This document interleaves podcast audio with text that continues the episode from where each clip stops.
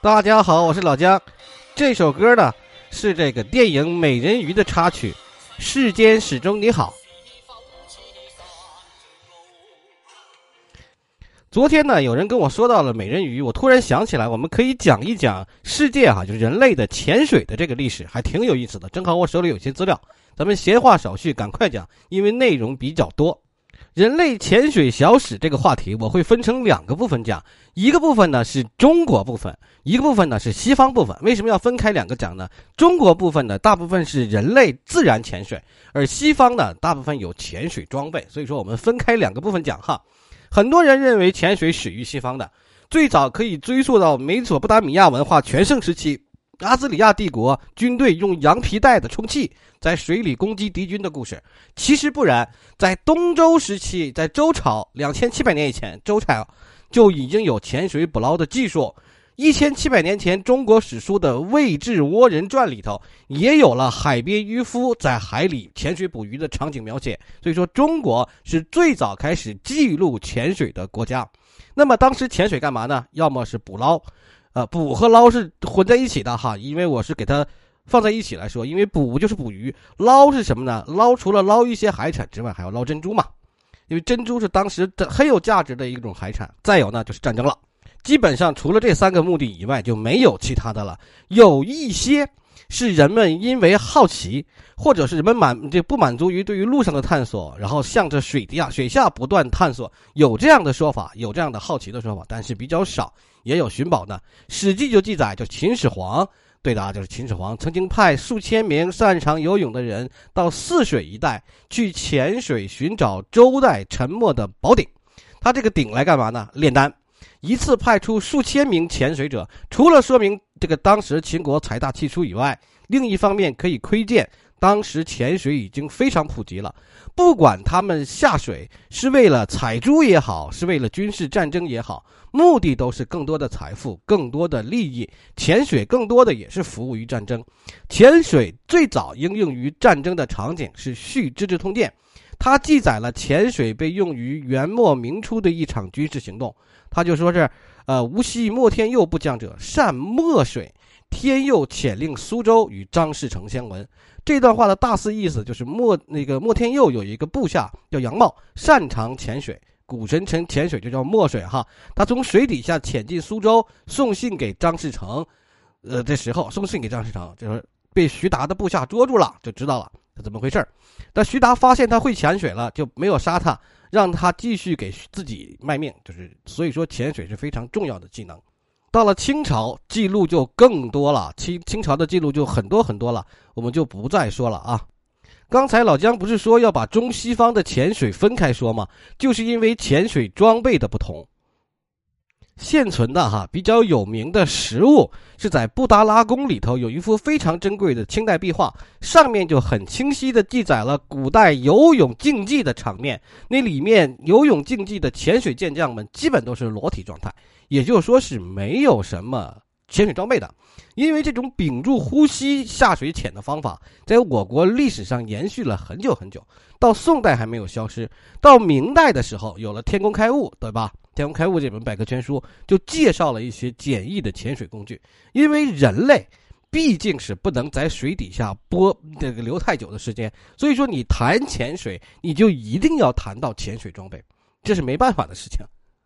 过段时间哈，我只是再收集一些资料，其实有一些资料了，就是我们再聊一聊世界上、地球上哪一些动物潜水能力最强。我们今天先说人的哈，《天工开物》里头就开始记载有一定的潜水装备了，就是周中以长绳系莫人腰，携篮入水。但是他们干嘛呢？他们是采珠人，极深者四到五百尺，石泵篮中，就是这样。开始就是这样的，拿个绳子。啊，把这个人掉下去，然后就是掉下下去的，就是就是捡珍珠蚌，然后快速的这么拉上来，这种是肯定会得潜水病的哈，非常非常的原始。然后在中国的清代的时候，就有了一个这个比较潜水服的一种专著了，叫做《水衣全论》，水就是水嘛，衣就是衣服的衣。叫《水衣全论》，这个著作是一个叫伯兰雅的英国人口译，江苏无锡人徐寿笔述的，大概在清朝的光绪年间开始流传。古籍当中涉及到这个话题的专著不到八千字，却十分详细的记录了叫做入水源流、横格对飞丝水衣入手、前管理前活门之法、水衣全套之物件，还有八个小部分等等。这种就跟西方的潜水服是一样的，说白了就是西方的潜水服。这样的，我们的话题就会自然过渡到西方的潜水。西方的潜水，我们刚才不是说了吗？个古罗马士兵拿个羊皮。啊，作为呼吸的工具，这个在这个去攻打人家城池，还有呢，就是，哎，不算西方了。日本忍者有一个办法，就是拿个竹管子，是江户时代的日本忍者，就隐蔽在水中拿个竹管子，用植物的呢根茎呼吸。西方最早开始研究这种潜水装备，当时最早研究出来的东西叫做潜水钟。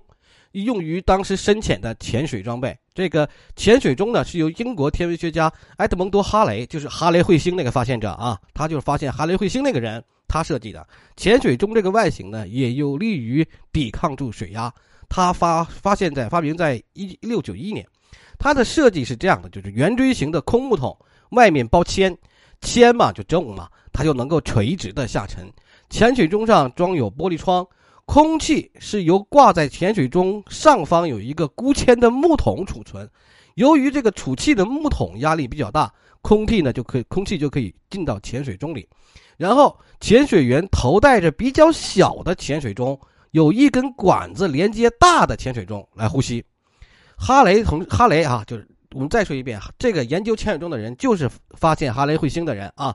哈雷说，他潜至十八米深的海水，停留在了停留了一点五个小时。严格意义上来说，这是世界上第一个被记载的潜水装备。紧接着，人们开始重点研究了潜水头盔和潜水服，就是现在的潜水服、面镜还有呼吸装置的雏形。一七一五年，一个法国贵族就布拉沃吗？他这个法语发音我不太清楚，发明了现在已知最早的潜水服哈。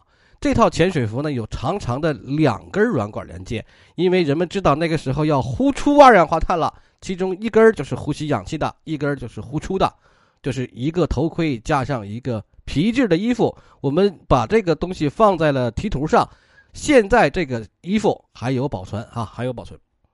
看题图，它是左右脑脑袋后面左右两根管子，有一根管子因为拍摄角度的原因不是很清楚，这个就在法国的卢浮宫博物馆哈。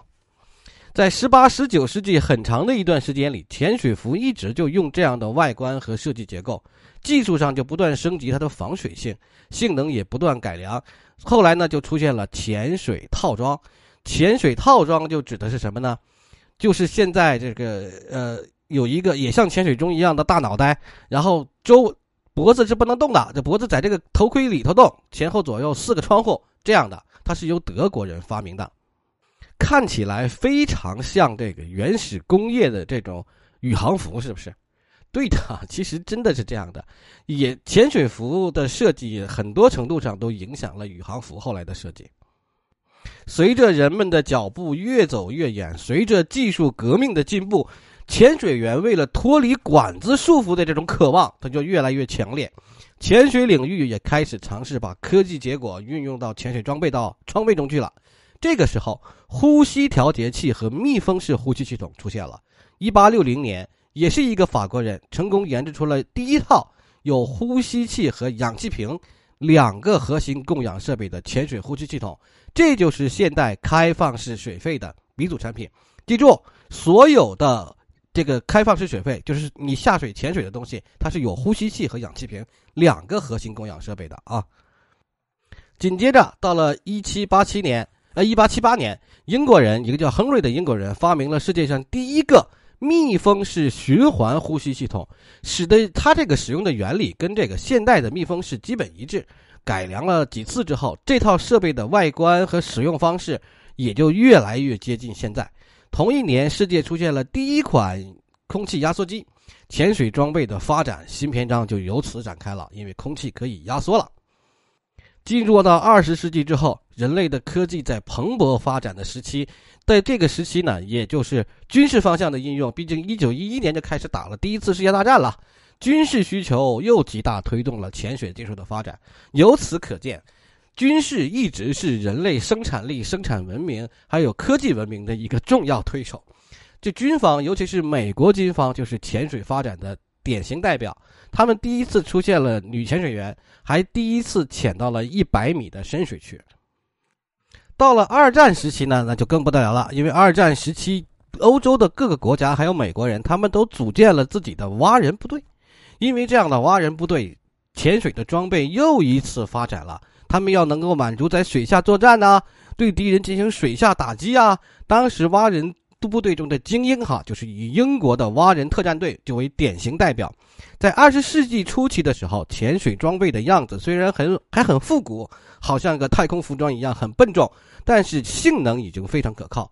跟现在的潜水装备相比，它也不逊色，就是性能上也不逊色的。这个时期的什么脚蹼啊、面镜啊、干衣啊、潜水电脑啊，就相继的发明并应用于潜水。比如说潜水的计时器等等等等，潜水表等等开始就出现了。现代潜水装备的雏形还有体系已经在这个在这个方向就成型了。就说白了。在战争结束以后，西方人们的生活质量普遍得到提高，他们逐渐意识到潜水是一个探索地球，同时也是一个极富美感的运动。而人类对于这片覆盖地球百分之七十的深海嘛，当然是向往的。休闲潜水的长远发展，科考潜水的发现，还有科考潜水的发明，就开始进行了对人们哈进行体系化的教学呀。潜水科技也逐渐进步啊。就也出现了潜水设备的专业生产厂商，因为我们也不是卖货哈，也不是带，我们只是简述整个人类潜水的小史，所以说我们就不再介绍那些潜水装备了，只是把这件事情，就是人类从什么时候开始潜水，最早记录的是中国人，然后最早开始应用的也是中国人等等这一系列告诉大家，把人类潜水的小史呃知识性的普及给大家就行了。感谢大家的收听，我是老姜，再见。